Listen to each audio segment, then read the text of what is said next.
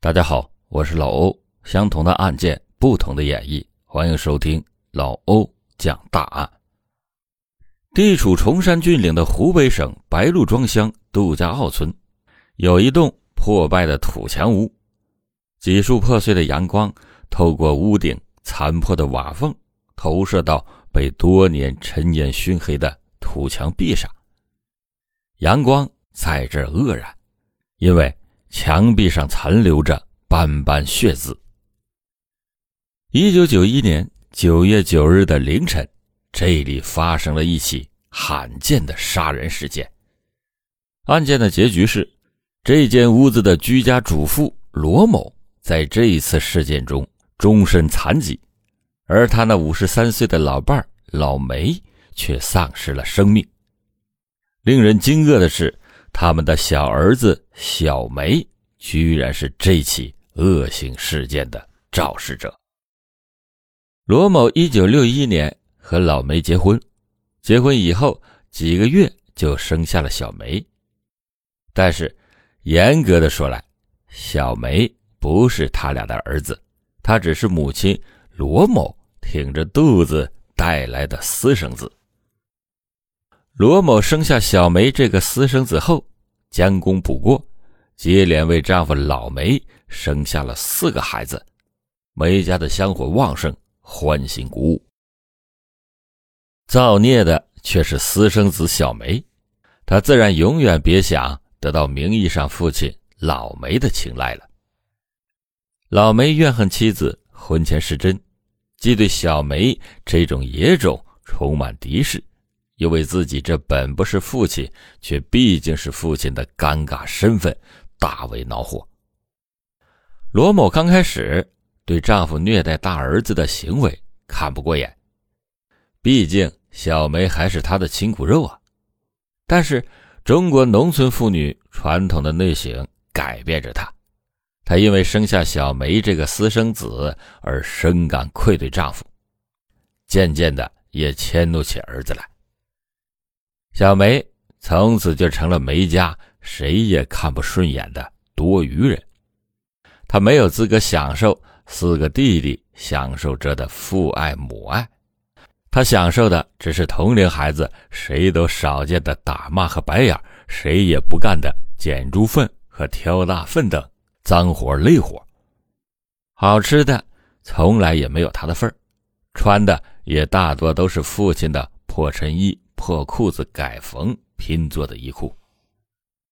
在记忆中，唯一值得回味的一件事是，十岁那年，他意外的被送进了小学。然而，那只不过是父母成功的一次吊胃口式的逗弄。才读了一年，父母就逼他退学回家，充当了弟弟们的保姆，命令他出工赚工分，担起了父母指派给他的。繁重家务，那么他那么的舍不得离开学堂，他偷偷的还把没有读懂的课本藏在了床上的被子下。但是有一天，他心酸而又绝望的发现，藏着的课本被翻了出来，做了弟弟们擦屁股的手指。他自然也是很合适的出气筒，父母稍不顺心就拿他出气，不是一通狠骂。就是一顿痛打，不公平的待遇，不人道的欺侮，使幼年的小梅就成为了犹如寄人篱下的童工。她感到孤独，因为她不能和同龄的小伙伴们一起背着书包在山间小道上嬉戏，从没像邻居家的孩子和自家的弟弟们那样得到父母出门带回的好吃糖果、糕点和新衣。她心里。凄苦万分，因为他既不能像弟弟们那样无忌的打闹，也不能拥有弟弟们那样的父爱、母爱和欢乐。为什么父母就不能给我一点温暖呢？为什么大年初一不能像小伙伴、弟弟们那样穿上新衣去拜年，却要扛着粪耙、提着粪兜去捡鸡屎猪粪呢？在很小的时候。现实就逼着他开始这样的思索了，他因此早熟。父母的虐待使他幼小的心灵懂得了怨和恨，对自由欢乐的渴望和反抗的意识，在他的心中一天天的膨胀。那是剩下的一天，他就像往常一样吃过了早饭，就乖乖的背着背篓去割猪草。一群小伙伴在沟潭中洗澡嬉戏着，大家就对他欢乐的呼喊着：“快来，快来呀！”他是那么的羡慕，又那么自卑的犹豫着。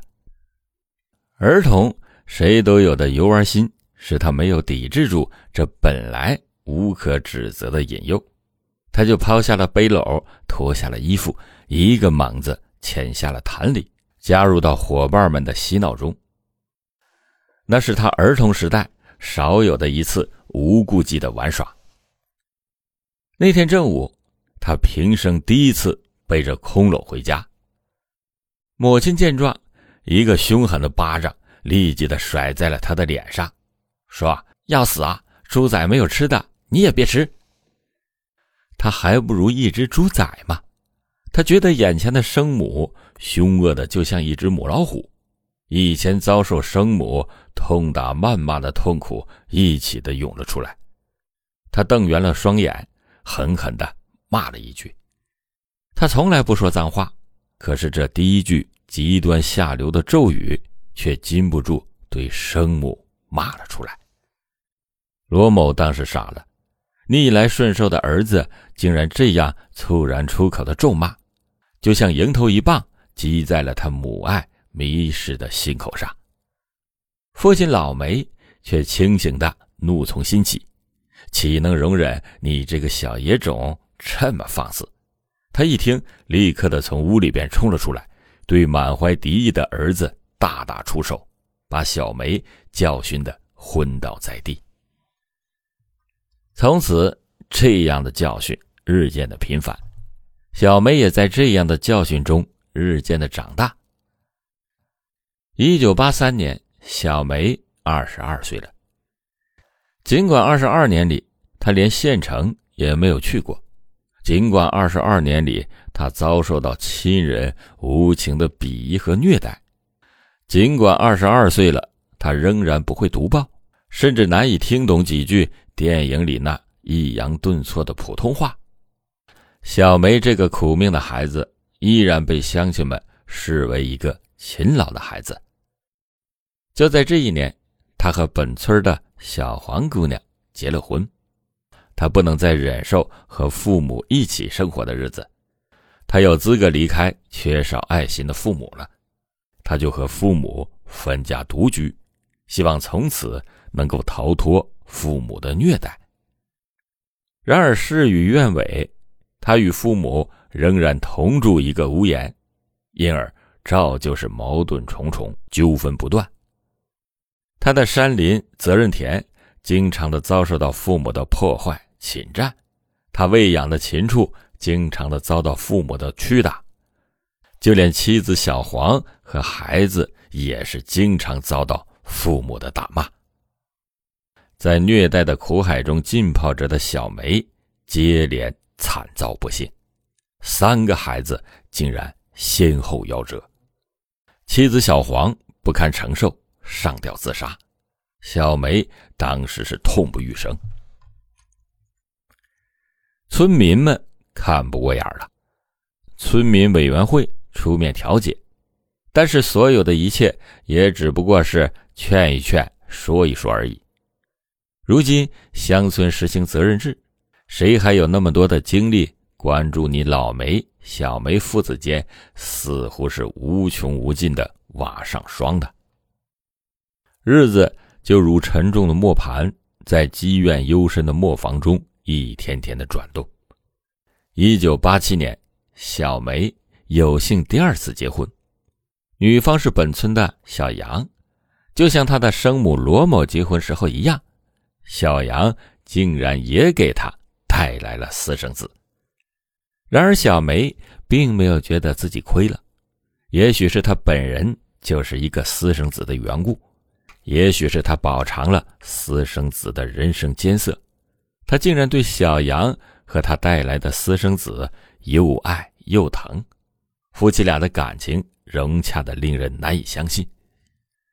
可他父母却难以从内心里边接受小杨这媳妇和他带来的孩子，他们连小梅这私生子都难以容忍，哪还能喜欢如此的孽媳孽孙呢？一九九一年四月的一天，小梅的儿子在玩弄竹板，不小心把老梅责任田中的庄稼苗给弄断了几根。这一下可惹怒了原本就不愿意接受这个只是名义上的爷爷。老梅看准了这泄怒的时机，他手持木条，俨然家中神圣不可侵犯的长老，竟然把这个小孙子打得浑身伤痕。口鼻鲜血流淌。老梅不爱这个孙子，小梅却痛惜着与自己有着相同身份与遭遇的儿子。当时他被激怒了，心恨旧怨顿时在胸中沸腾。他从厨房操起了菜刀，怒不可遏的去追杀老梅。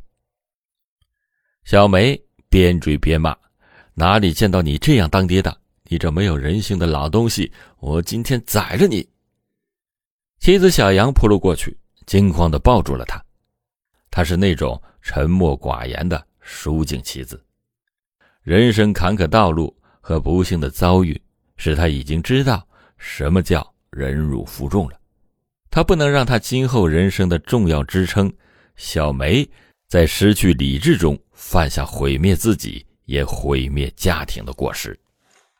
她一边拼命夺过丈夫的菜刀，一边歇斯底里的痛哭：“小梅，忍了吧，你就忍了吧，爸打一下孙子也没有啥大过错，忍了吧，求求你，忍了吧。”淑静而又理智的妻子具有无限的魅力。小梅接受了爱妻的哭劝，放下了菜刀，挥泪抱回了伤痕累累的儿子。然而，感情上的伤疤。比什么伤痕都要难以愈合，情感对立的父子两辈之间，关系从此就紧张的一触即发。几个月之后，更大的冲突突然爆发。一九九一年八月的一天，小梅饲养的几只鸡跑进了父母菜园中捉了白菜，罗某当时一见，一边感激，一边肆无忌惮的。辱骂着儿媳妇，儿媳妇小杨实在是忍不下去了，就和婆婆争吵了几句。这一下可惹恼了罗某心中的家规了，哪有这样不孝顺的媳妇，竟然敢和婆婆顶嘴？罗某就操起了一根木棍扑了过去，发起了长辈的淫威，维护婆婆的尊严，向媳妇乱打一通，顿时把儿媳妇揍的是遍体鳞伤。小杨当时惊骇了，他不过是争辩了几句，何以招来了如此残忍的惩罚？他难以承受如此的屈辱，感到无法再在这种屈辱的环境中低贱的生活下去了。他想一死了之。他在屋梁上悬起了绳索，寻求解脱。幸亏丈夫及时的发现，把他解救了下来。可是。她已经是心如死灰，没有了再活下去的愿望。当丈夫小梅离开家门的时候，她又一次上吊自杀。这一次，竟然又被小梅给抢救了过来。生不行，死不能，她柔弱的心更加的绝望。小梅，都怪我不好，牵连你总是受苦受罪，你就让我走，让我走吧。只求你把孩子给带大。听着妻子的哀诉，小梅也禁不住放声的嚎啕。他想不通，为什么父母连他的妻子小黄和孩子、新妻小杨和孩子全都不放过。苦涩的泪水就像枪水一般，锈蚀着、蚀刺着他痛苦困惑的心。看着妻子苦不堪言的模样，想起了自己遭受的种种不幸，对比前妻承受的苦难，小梅不仅悲从心起，又怒火中烧。如果自己的兄父刁母不除，生活就不得安宁。一定要杀死这两个不人道的狗东西。冲动终于战胜了理智，疯狂终于战胜了冷静。一九九一年九月八日的凌晨，思索了一夜的办法，在他已经绝望的心中确定了下来。吃过早饭，他对妻子说：“你带上孩子回娘家住几天，散散心，省得天天受那两个狗东西的气，看那两个狗东西的脸。”妻子疑惑的看着他，良久，默默的点了点头。她不知道他的良苦用心。以为丈夫在体谅她，于是怀着对丈夫的感激与挚爱，她带着孩子离开了家，回到了本村的娘家。妻子一走，小梅便又蒙头大睡，在人生最后的疯狂抉择中，想起了妻子儿子将成为孤儿寡母，她犹豫过，可想起父母给予他和家中的残忍虐待。他又仇恨满腔，最恨的倒不是父亲老梅，而是自己的生母罗某。生母不仅不同情自己，反倒和继父一起折磨着自己的亲生儿子，这令他咬牙切齿。昏昏沉沉的一上午，他想了许多，唯独没有想过弑父杀母同样多么的凶残。没有想过杀人是要抵命的普通道理，他不知道法律是什么，谁叫父母让他成为了一个地地道道愚昧的文盲加法盲呢？到了下午，他找来了一把割猪草的长刀和一把尖刀。夜在沉沉的复仇意念里，一分一秒的沉沉的挨过。当村里响起了第一声鸡叫，又恢复黎明前的沉寂之后，他悄悄地拿着刀来到了父母家厨房边的墙角，采取了从地道战和平原游击队这些电影中看到的办法，用身上带着的尖刀挖掘墙洞。凌晨五点左右，墙洞挖成了，小梅从墙洞里爬进屋去。顺着墙根摸到了父母的睡房，父母无忌的鼾声呼吸使他不能恬静的心里怒气冲天，他咬着牙拿着刀朝父母疯狂的砍了下去。一九九二年的六月，惨案发生九个月之后，小梅坐上了被告席，人们不知晓她的不幸，人们向他投去了怜悯的目光，连法庭上的法官。也为他的屈辱以及失去理智发出了沉重的叹息。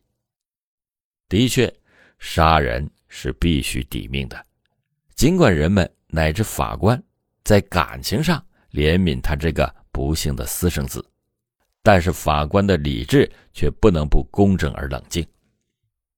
当庭宣布，小梅杀害父母，手段恶劣，触犯刑法，构成了故意杀人罪。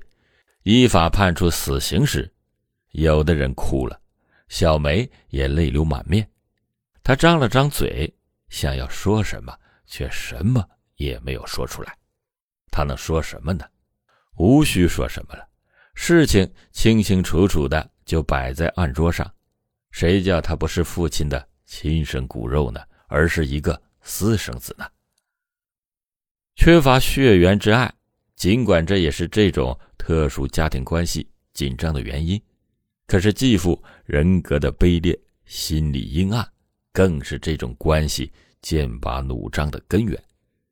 因为不是亲生儿，私生子被继父盯上了复仇的剑把；因为不是亲生女，私生女竟然成了继父补偿他生母情债的猎物。在新生时代，大家应该正视这种丑陋的现象。应该用新的伦理道福、亲情美德去除这种丑陋的现象。所幸，和谐社会的今天，法律正在健全的过程中，正正视并涤除着这种现象。新的文明的人际关系正在提倡中形成。一些继父母与继子女们之间出现的融洽亲情关系，正为社会的继家庭树立着榜样。好了，感谢你今天收听老欧讲大案。老欧讲大案，警示迷途者，唤醒梦中人。